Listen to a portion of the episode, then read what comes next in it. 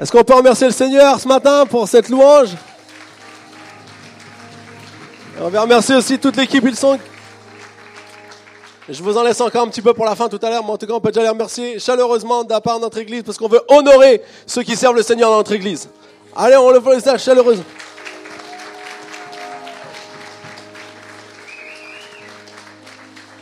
Alléluia. Merci, vous pouvez prendre place. C'est aussi un honneur, un privilège d'accueillir peut-être des personnes qui sont là pour la première fois avec nous euh, aujourd'hui. Donc, ça y est, les bienvenus, vraiment. On peut accueillir aussi tous les nouveaux ce matin, on peut les applaudir. On est content. On est une église qui a la joie, on est une église qui a le feu, on est une église qui veut aller de l'avant. Et ça, je crois que c'est ce qui est le plus important. Et euh, dans, dans ce qu'on va commencer, on va commencer une nouvelle série de messages.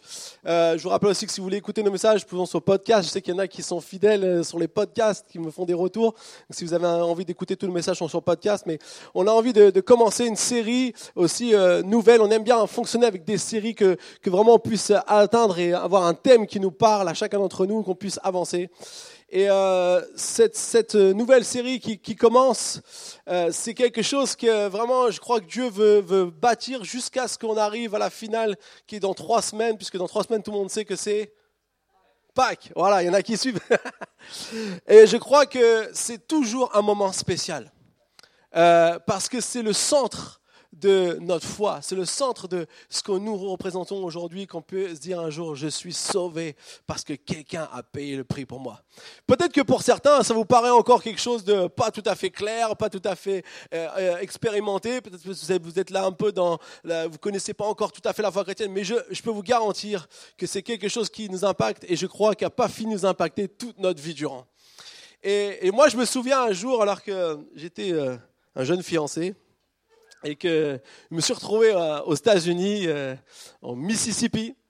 Et avec euh, ma fiancée à l'époque, on était, elle était là-bas en train d'apprendre la langue de Shakespeare. Et puis pendant qu'elle faisait ses petits efforts pour apprendre l'anglais, on a rencontré des, gens sympas. Et vous savez, là-bas, il y a plein de petits marécages. Et le, le, monsieur avait une belle maison et il avait surtout un jet ski. Et moi, j'aime beaucoup les jet skis. J'avais pu tester déjà en Australie, parce que l'Australie aussi plein de jet skis. J'ai fait des bêtises là-bas. J'ai perdu la clé du jet ski du gars une fois. je crois plus jamais me prêter son jet ski. Enfin bon, passons. Et donc du coup, on était là-bas, on était tout content. Mais moi, j'aime le jet ski. Et puis, il a dit, c'est facile pour arriver sur l'endroit où on peut en faire. Euh, tu prends la fourche à droite et tu vas et ça va. Il me dit, par contre, fais attention, va pas trop sur les bords, sinon euh, tu risques de t'arrêter. Et nous, on part et tout. Et bien sûr, j'ai fait comme euh, tous les hommes font, j'ai, j'ai pas écouté ma fiancée. Et forcément, on s'est retrouvé. Elle m'a dit non, c'est par là. Non, non, je pense que c'est de l'autre côté. Non, c'est par là. Et on s'est retrouvé coincé. Et quand on s'est retrouvé euh, coincé, euh, euh, vous savez, quand on arrive dans l'eau peu profonde, le jet ski, il s'embourbe. Et moi, j'ai eu peur, j'ai cru que j'avais pété le jet ski. Puisque déjà, mes expériences de jet ski n'étaient pas très merveilleuses. Donc, du coup, j'étais là. Et, et, là, à un moment donné, on essaie de bouger, on est sur le jet ski. Et il n'y a rien à faire, on est, on est vraiment coincé. Et, euh, et euh, j'avais pas envie de descendre, parce qu'en plus c'était, c'était de la boue, c'était vraiment quelque chose d'horrible. Et, euh, et, là, je me suis dit, bah, je crois que j'ai pas le choix, il faut que je me, faut que je me jette à l'eau. Et euh, j'avais peur parce qu'en plus on s'enfonce là-bas dans la boue, on peut vite. Donc du coup, j'ai dû pousser un petit peu le jet ski et finalement, on a fini par partir. J'ai cru qu'il redémarrer pas, mais non, on est reparti et on a trouvé le chemin. Et en fait, cette histoire, pourquoi je vous la raconte? Parce que je crois que ça, parfois, ça symbolise aussi un petit peu nos vies. On part, on est là, on a, on a un chemin, on est content, on est, on est qu'un beau jet ski dans la vie, on avance, on est heureux. Peut-être certains, on a déjà vécu quelques galopins, mais ça y est, maintenant on est bien. Et puis à un moment donné, on se retrouve coincé dans un chemin. On se retrouve coincé parfois dans une impasse où, où on n'a pas d'autre choix. Et la différence un peu avec mon histoire que j'aimerais dire, c'est que moi j'ai dû me jeter à l'eau, mais heureusement pour nos vies, il y a quelqu'un d'autre qui a choisi de jeter à pour parfois nous sortir de situations impossibles. Il y a quelqu'un qui s'appelle Jésus qui a décidé un jour de venir sur la terre pour qu'il n'y ait plus d'impasse, qu'on soit plus bloqué, qu'on soit plus embourbé, qu'on puisse plus avancer. Et j'aimerais vous, vous parler euh, dans cette série qui vient, le chemin de la grâce. Et ça va être trois, trois messages qu'on veut vraiment impacter. Dimanche prochain, vous aurez la joie d'entendre Olivier qui va aussi euh, partager euh, dans, cette série. Et cette série, le chemin de la grâce, c'est vraiment de, de montrer que la grâce, c'est merveilleux, c'est extraordinaire. On va le voir ce matin, mais c'est tout au long de notre vie. Et qu'elle impacte à différents niveaux. Parfois quand tout va bien, mais parfois quand tout va mal aussi. Et c'est là qu'on a parfois plus besoin de comprendre ce que c'est la grâce de Dieu. Mais ce matin, j'aimerais donc, euh, euh, dans les trois semaines qui viennent en même temps, faire le parallèle du chemin que Jésus a fait pour justement arriver à nous déverser cette grâce. Jésus a, eu tout un parcours. Euh, quand on lit, on est en train de lire l'évangile de Matthieu sur nos, nos, plans de lecture. D'ailleurs, si vous le voulez, ils sont disponibles, les nouveaux plans de lecture sont disponibles à la sortie. On est en train de lire l'évangile de Matthieu et on va terminer d'une façon extraordinaire, pile au bon moment pour Pâques. Mais quand on lit dans, Matthieu 26, on voit qu'à un moment donné, Jésus va dire, euh, j'ai dit à ses disciples, voilà, maintenant je vais être, euh, je vais euh, être arrêté, je vais être crucifié. Et c'est comme si, quand euh, Jésus dit ça à disciples, c'est comme s'ils en fait, comme s'ils n'entendent pas en fait, ce qu'il est en train de dire. Mais juste après, on voit que les chefs des prêtres vont se mettre en marche pour essayer de trouver un moyen d'arrêter Jésus et de le faire mourir. Mais Jésus, il savait que c'était son chemin qui commençait. Et si vous lisez le 26, Matthieu 26, Matthieu 27, Matthieu 28, les trois derniers chapitres de Matthieu, vous allez voir en fait, le, parcours aussi de Jésus. Et on va, on avoir ça en parallèle dans, dans notre série.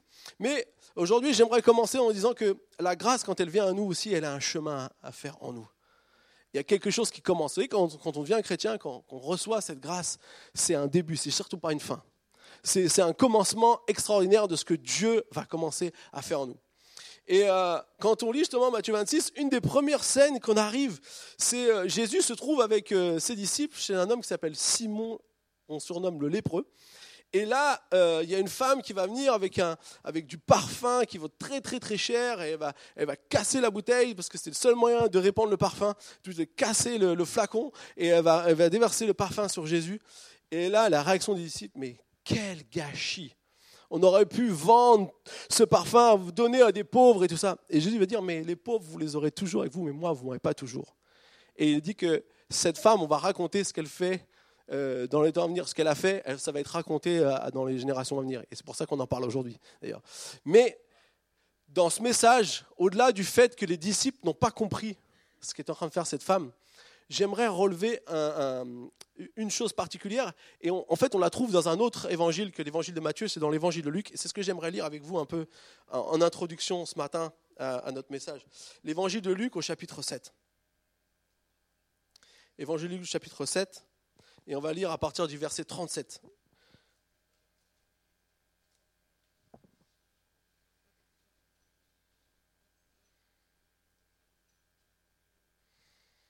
Il nous dit une femme pécheresse qui se trouvait dans la ville apprit qu'il était à table dans la maison du pharisien. Elle apporta un vase plein de parfums et se tint derrière au pied de Jésus. Elle pleurait et bientôt elle mouilla pieds, les pieds de ses larmes, puis les essuya avec ses cheveux, les embrassa et versa le parfum sur eux. Quand le pharisien qui avait invité Jésus vit cela, il se dit en lui-même, si cet homme était un prophète, il saurait qui est, celle qui le touche et quel genre de femme il s'agit. Il saurait que c'est une pécheresse. Jésus prit la parole et lui dit, Simon, j'ai quelque chose à te dire. Maître, parle. Il répondit-il. Un créancier avait deux débiteurs. L'un d'eux lui devait 500 pièces d'argent et l'autre 50.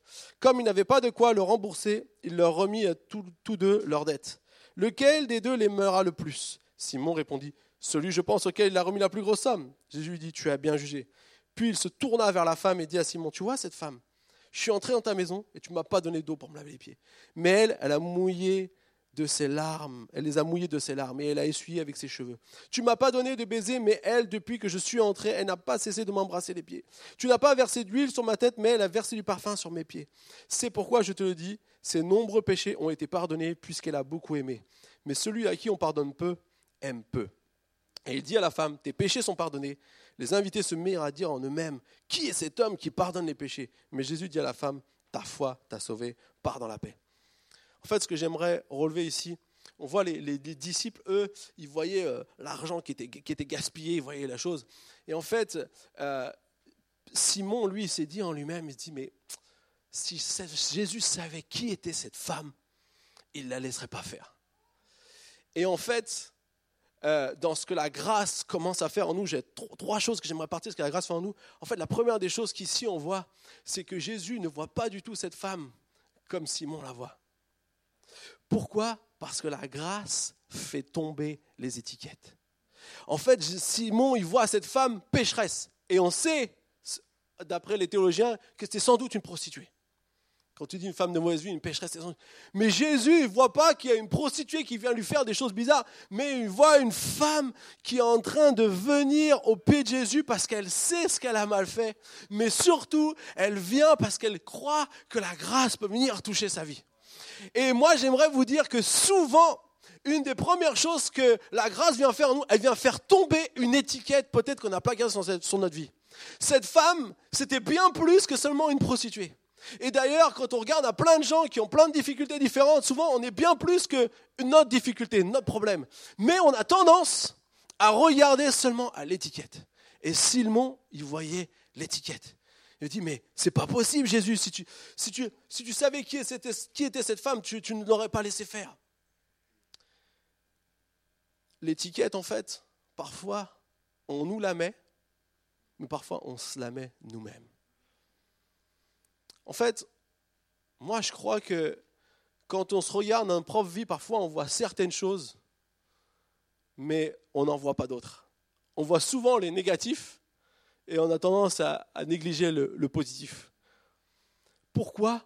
Parce que on voit aux choses qui parfois nous bloquent, nous empêchent d'avancer.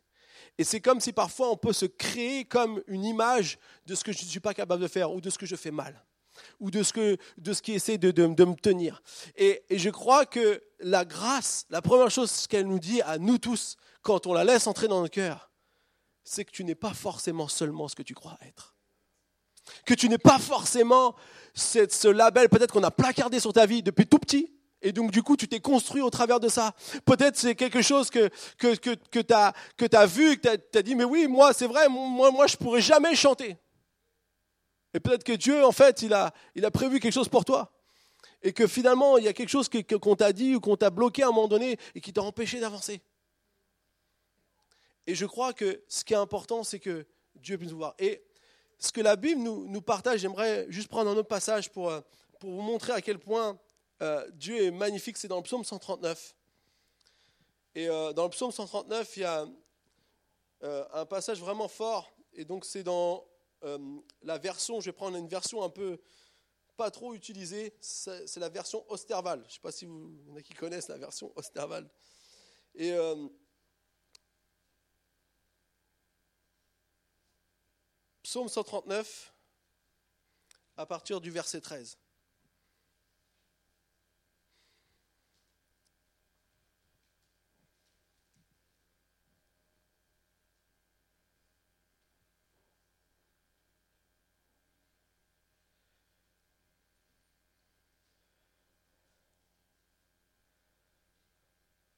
Psaume 149 à partir du verset 13.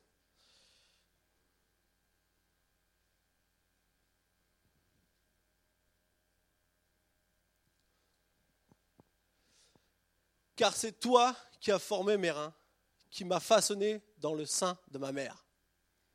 Je te loue de ce que j'ai été fait d'une étrange et merveilleuse manière. Tes œuvres sont merveilleuses et mon âme le sait très bien.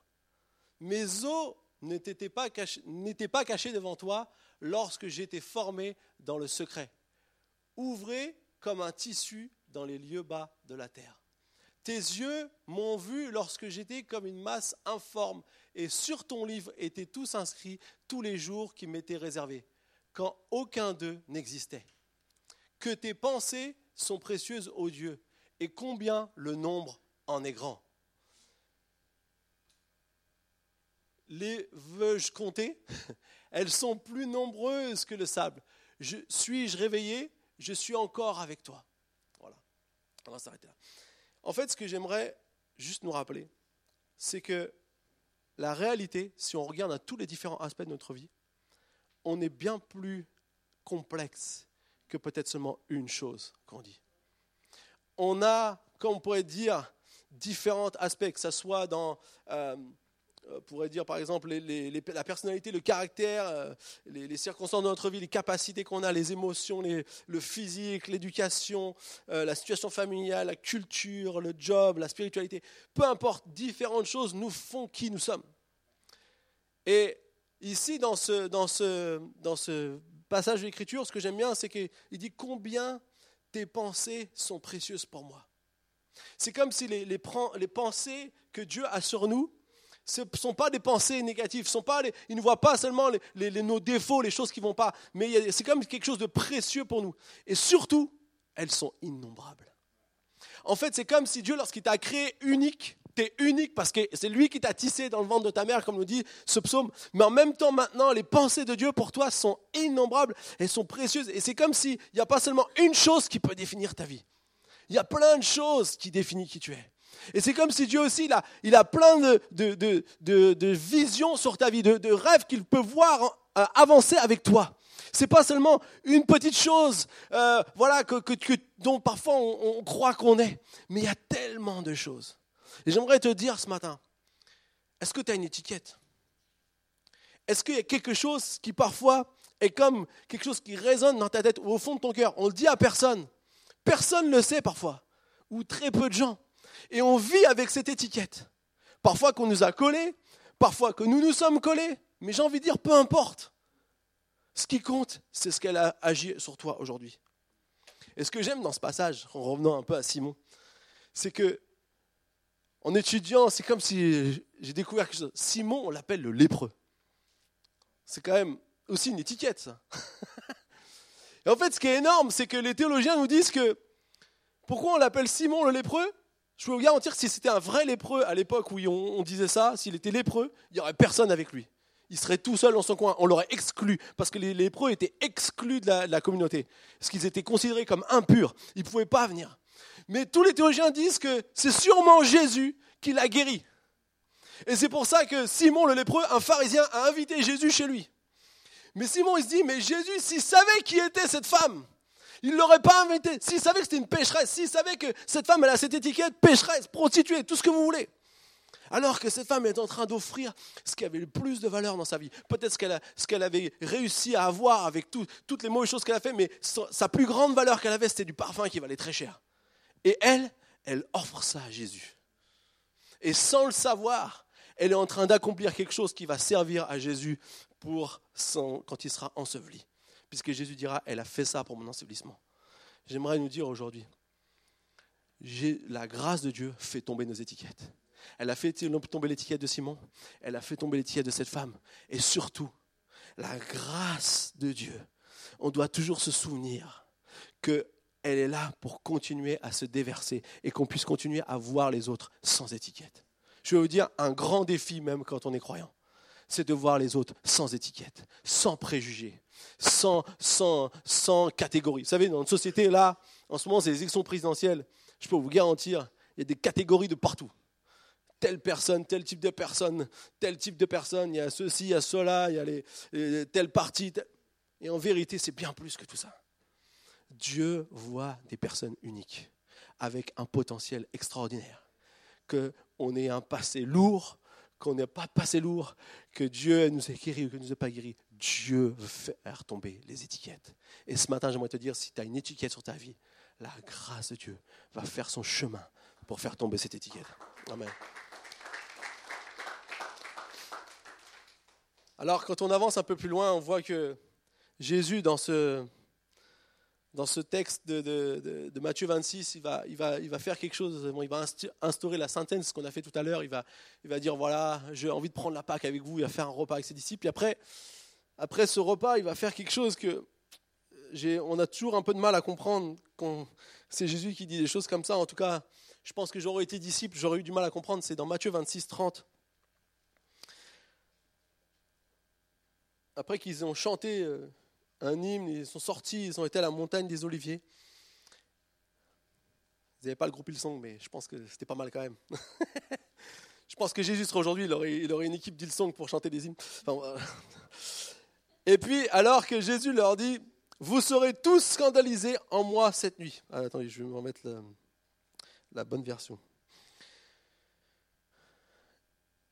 Vous trébucherez tous cette nuit à cause de moi car il est écrit, je frapperai le berger et les brebis du troupeau seront dispersées. Mais après ma résurrection, je vous précéderai en Galilée. Pierre prit la parole et dit, même si tous trébuchent à cause de toi, ce ne sera jamais mon cas. Jésus lui dit, je te le dis en vérité, cette nuit même, avant que le coq chante, trois fois tu renieras me connaître, tu me renieras. Pierre lui répondit, Même s'il me faut mourir avec toi, je ne te renierai pas. Et tous les disciples dirent la même chose. Alors ça, c'est le passage qu'on ne lit pas beaucoup, qu'on surligne pas forcément dans notre Bible en jaune. Hein tous vont trébucher à cause de moi. Jésus est en train de leur dire, les gars, ce soir, c'est la fin pour vous tous. Tous, vous allez échouer. Et là, c'est vrai que c'est... Moi, je suis disciple avec Jésus, je viens de vivre trois ans extraordinaires. Je viens de voir des miracles presque tous les jours. Je viens de vivre une vie euh, euh, qui, dépasse l'entendement, qui, est hors du commun. J'ai tout laissé, ma famille, pour suivre Jésus. C'est quand même quelque chose. Non, c'est pas possible que mon engagement, mes rêves, euh, tout ce que j'ai part comme ça du jour au lendemain, s'en aille. quoi. C'est pas possible. quoi. C'est juste pas compréhensible. Moi, je serais disciple, je pense que j'aurais pas capté ce que Jésus est en train de dire. Et pourtant, Jésus leur dit. Et là, forcément, il y a Pierre. Je pense que je lui ressemble un peu dans, le côté GG, euh, on va le dire, euh, on va le dire comme ça. Le fait de parler vite. Eh bien, Pierre dit Ah non, Jésus, moi non. Les autres, là, Jean-Jacques, tout ce que tu veux, là, les autres, mais moi, jamais.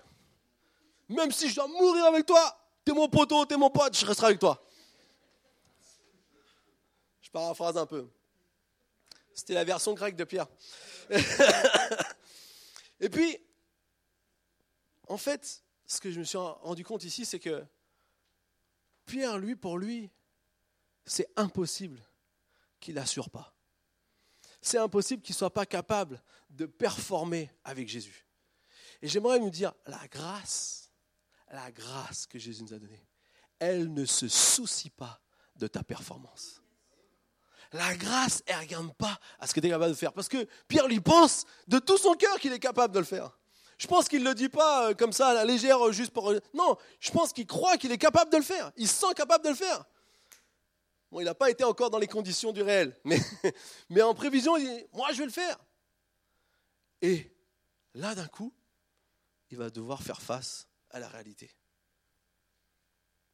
Et Jésus, c'est quand même fort qu'il lui dit, Pierre, slow down, comme diraient les Anglais, calme-toi. Trois fois, tu vas me rogner avant que demain le coq chante.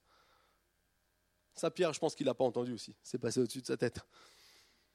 Et du coup, on voit ici qu'il se retrouve dans cette situation où lui, Jacques et Jean vont être pris avec Jésus. Et Jésus va les emmener dans le jardin de Gethsemane. C'est juste ce qui se passe après.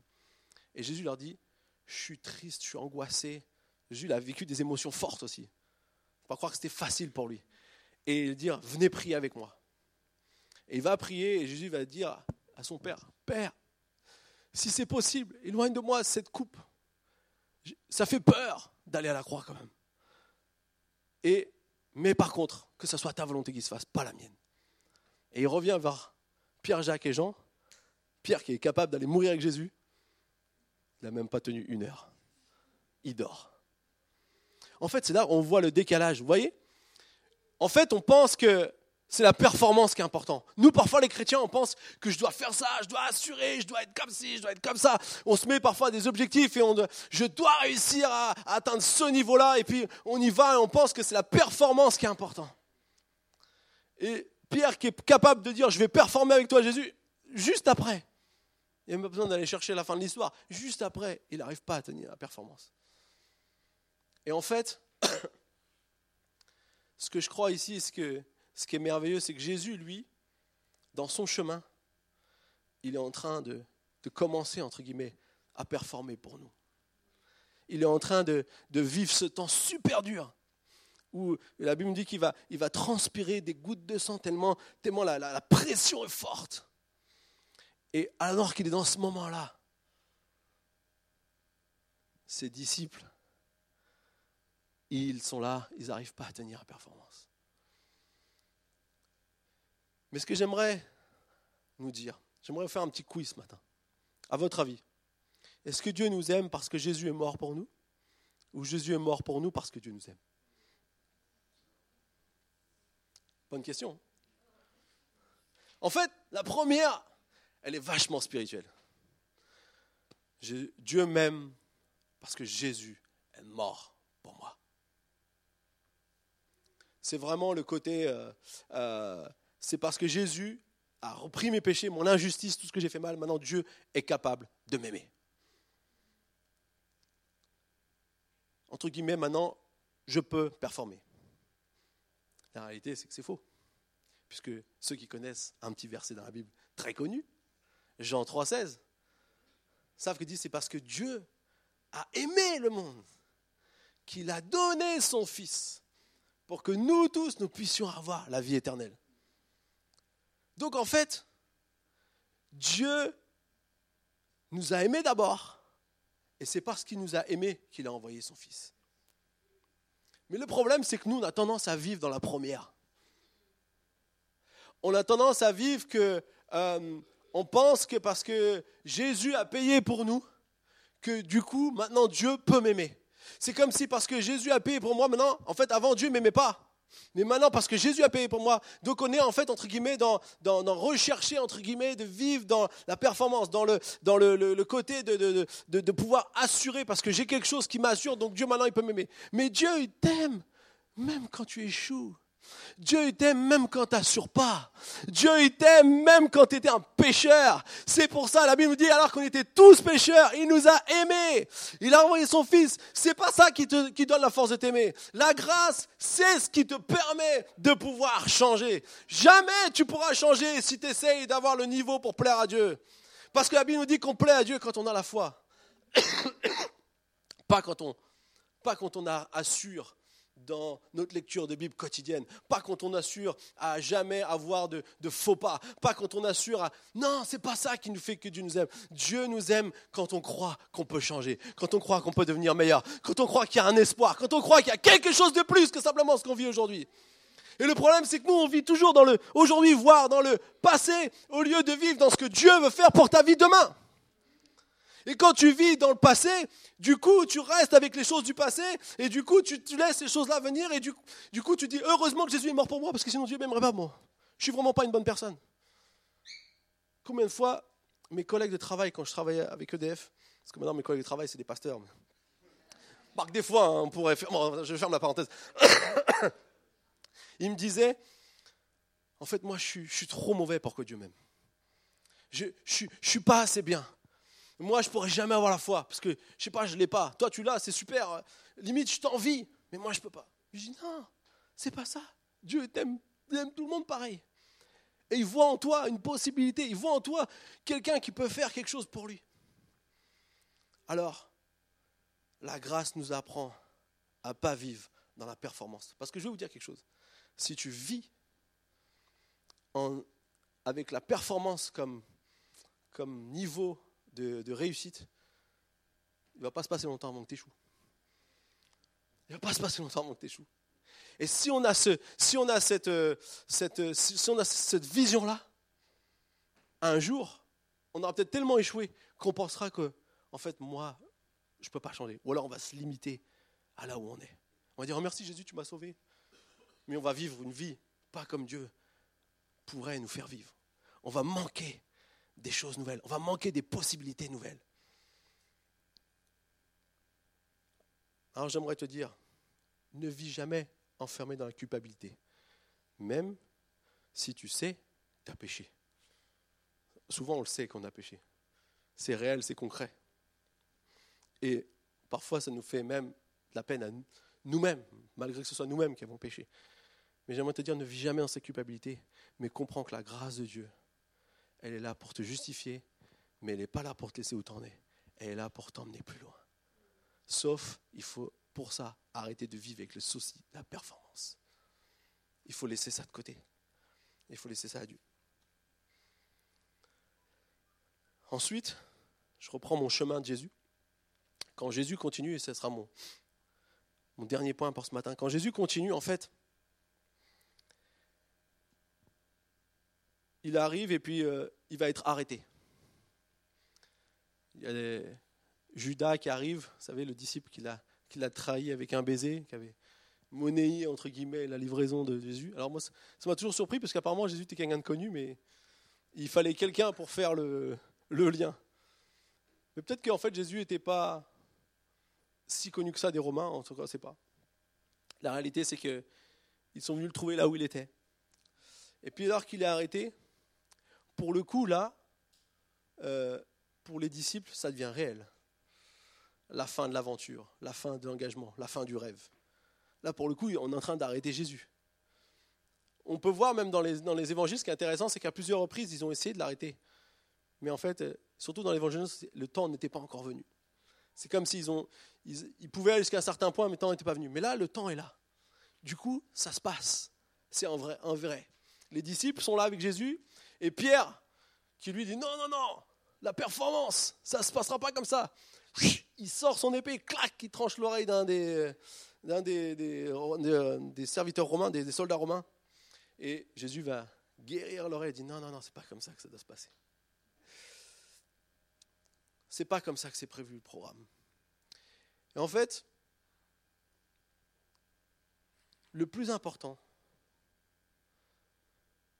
c'est ce qui va se passer en fait au verset 56. Quand cette chose-là arrive, quand Jésus a arrêté, la Bible nous dit que tous les disciples vont l'abandonner. Tous l'abandonnèrent et prirent la fuite. C'est même dit pour, pour que ça soit fait comme c'était écrit. Je le paraphrase un petit peu.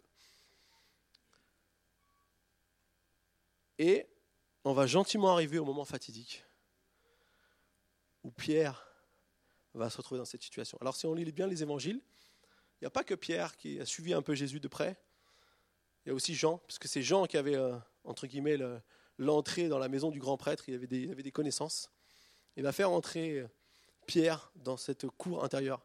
Alors, j'ai eu la chance de le visiter, on a retrouvé sous un des immeubles, je ne sais pas combien d'étages, ils ont retrouvé en fait cette maison du grand prêtre Caïphe avec euh, la cour intérieure. Et ce qui m'a marqué quand je l'ai vu en vrai à Jérusalem, c'est qu'en en fait souvent moi dans mon image, je me faisais l'image d'une grande cour. Vous savez quand on lit la Bible, des fois on se fait des images. je suis un peu, euh, je suis un peu des fois des trucs d'Hollywood dans ma tête moi, mais que dans ma tête, hein, vous inquiétez pas. Et du coup là, en fait j'imaginais toujours une grande cour. Et en fait ce que je me suis rendu compte, c'est que c'était une petite cour. Il n'y avait pas beaucoup de monde, peut-être vingtaine de personnes qui pouvaient rentrer. Et puis surtout, quand Jésus est sorti, après que Pierre a, dit non, non, je ne le connais pas.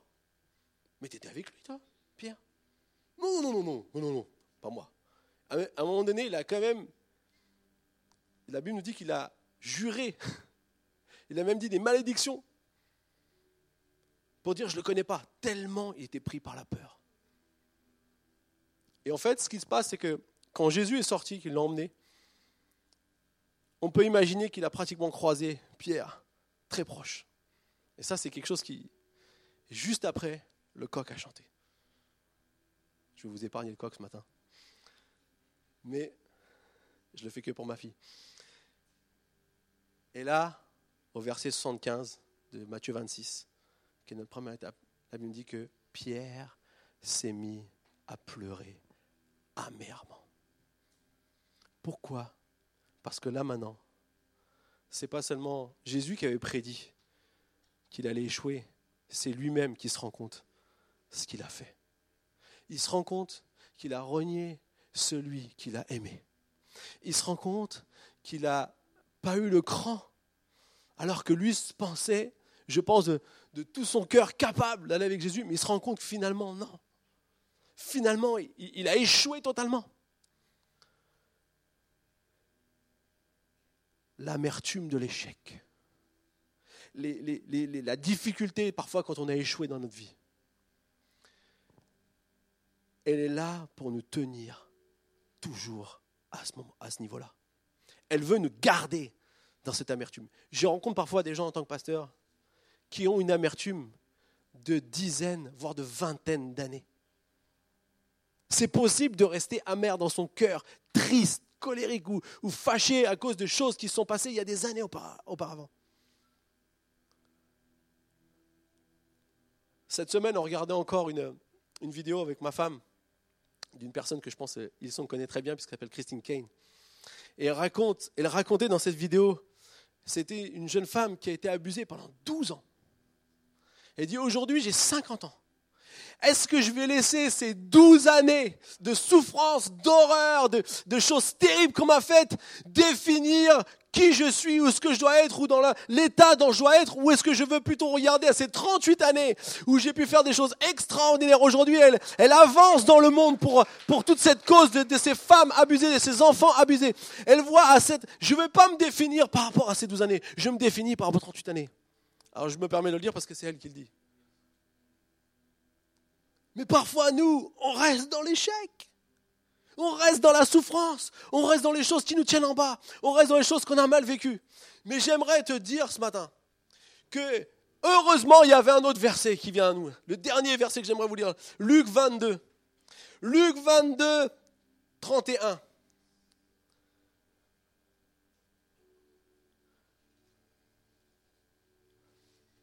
Jésus parle à Pierre avant même qu'il ait prononcé ces paroles il dira, le Seigneur dit, Simon, Simon, Satan vous a réclamé pour vous passer au crible comme le blé. Mais moi, j'ai prié pour toi, afin que ta foi ne disparaisse pas. Et toi, quand tu seras revenu à moi, affermis tes frères. C'est la bonne chose ici. C'est qu'il n'y a pas de si. Il n'y a pas si tu reviens à moi, affermis tes frères. Il dit, Pierre, le diable, il veut que tu restes dans l'échec, il veut que tu restes dans l'amertume, il va vouloir que tu restes là-bas en bas. Comme il fait pour chacun d'entre nous. Il veut qu'on reste en bas, dans l'amertume, dans les choses qui sont passées, dans les difficultés, dans peut-être des choses qu'on aurait voulu qui se passent différemment, dans des circonstances qu'on n'a rien pu faire, qui sont tombées sur nous, et puis qui nous ont fait mal et qui nous ont fait souffrir. Et c'est comme si c'est le diable, il veut qu'on reste dans toutes ces choses-là. Mais ici, ce que Dieu, en train de, ce que Jésus a dit à Pierre, il dit, j'ai prié pour toi, pour que ta foi ne disparaisse pas. Parce que quand tu seras revenu, c'est pas si tu vas revenir, c'est quand tu seras revenu, tu vas affermir tes frères. La grâce de Dieu, la dernière chose que j'aimerais vous dire, la grâce de Dieu, elle te prend dans ton échec et elle t'amène dans ta destinée. La grâce de Dieu, elle te prend là où tu vas pas bien, là où c'est terrible, là où c'est là, le chaos, là où tu as souffert, là où tu es mal, où tu vas. Et elle t'emmène dans ta destinée. Il n'y a pas de si avec Dieu, il y a quand? Il n'y a que du quand avec Dieu. Il n'y a pas de si avec Dieu. C'est quand tu seras revenu. Quand est-ce que tu vas revenir ce matin, je te dis? Quand est-ce que tu vas revenir ce matin? Quand est-ce que tu es prêt à dire, Seigneur, oui, j'ai vécu des choses difficiles dans ma vie, mais je laisse ces choses de côté et j'avance parce que la grâce de Dieu, la grâce de Dieu m'a libéré. La grâce de Dieu est venue pour me sauver. Et j'aimerais vous dire ce matin, recevez cette grâce. Et peut-être, peut-être, tu as besoin de la recevoir à nouveau ce matin. N'est pas parce qu'on est chrétien depuis 15 ans qu'on n'a plus besoin d'expérimenter la grâce de Dieu. Tous les jours, on a besoin de la grâce de Dieu. Chaque jour qui passe, j'ai besoin de la grâce de Dieu. Alléluia. Je vous invite à fermer les yeux ce matin.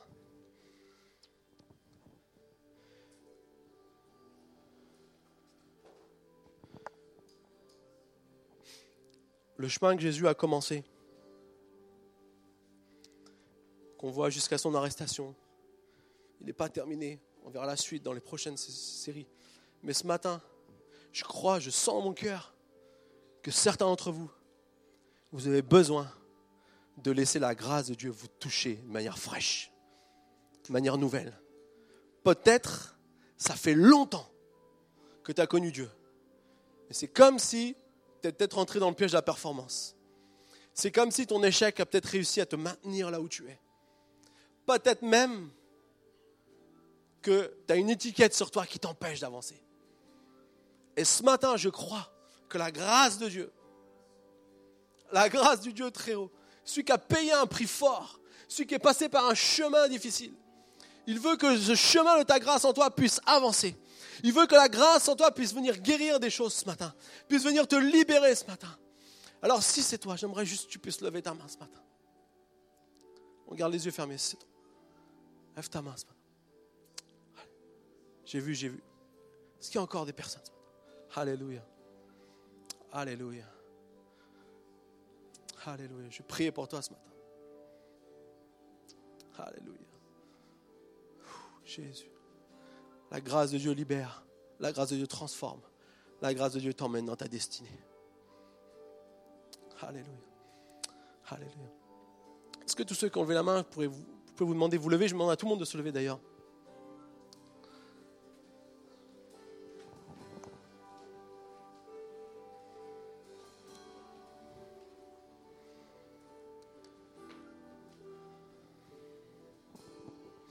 Je demande un, un petit pas courageux à ceux qui ont levé la main. Est-ce que vous pouvez venir ici devant? J'aimerais juste prier pour vous là, ici devant tous. Je crois que le Seigneur a quelque chose de spécial ce matin.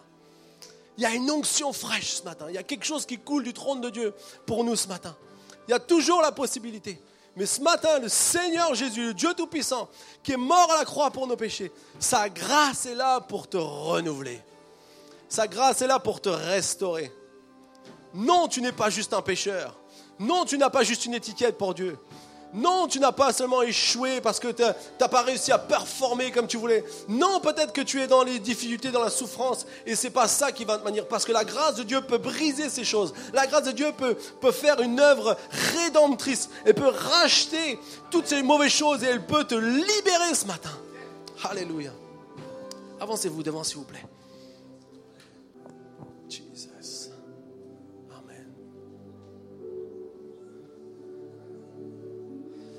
Alléluia. Seigneur, te remercions pour cette matinée. Te remercions pour ta présence. Te remercions pour euh, tous les cadeaux que tu nous fais, Seigneur. Tous les jours, cette grâce qui nous porte. Seigneur, pardonne-moi quand j'échoue. Merci parce que je peux m'appuyer sur toi. Merci parce que je peux m'appuyer sur une grâce infaillible quelque chose qui est capable de m'emmener plus loin. Seigneur, aide-moi à te chercher davantage, à courir après toi, à vivre pour toi. Merci parce que jamais tu me rejettes, jamais tu me culpabilises, jamais tu me condamnes, mais au contraire, tu m'équipes pour aller plus loin que nous puissions, dans nos cœurs, nous ouvrir à cette grâce qui nous porte plus loin.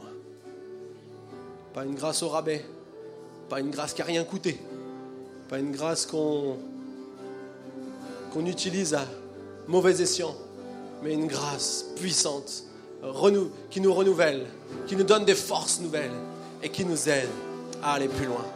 Je vais prier pour chacun ici présent ce matin, Seigneur toutes les vies représentées dans ce lieu, que tu connais parfaitement, individuellement, que tu as façonné, que tu as créé. Et je déclare une destinée nouvelle. Je déclare que chacun puisse continuer à avancer dans sa destinée. Je déclare que chaque personne puisse grandir avec toi, puisse comprendre de nouvelles choses, puisse aller plus loin. Parce que nous savons qu'un jour, un jour viendra où il n'y aura plus ni pleurs, ni larmes, ni souffrance, ni douleur. nous serons éternellement avec toi dans la joie, dans le bonheur. Merci Seigneur. Merci Jésus. Sois glorifié ce matin, sois honoré, sois élevé. Acclamons le nom de Jésus ce matin. Acclamons le nom de Jésus ce matin. Ce nom si merveilleux, ce nom victorieux, au nom de Jésus. Alléluia.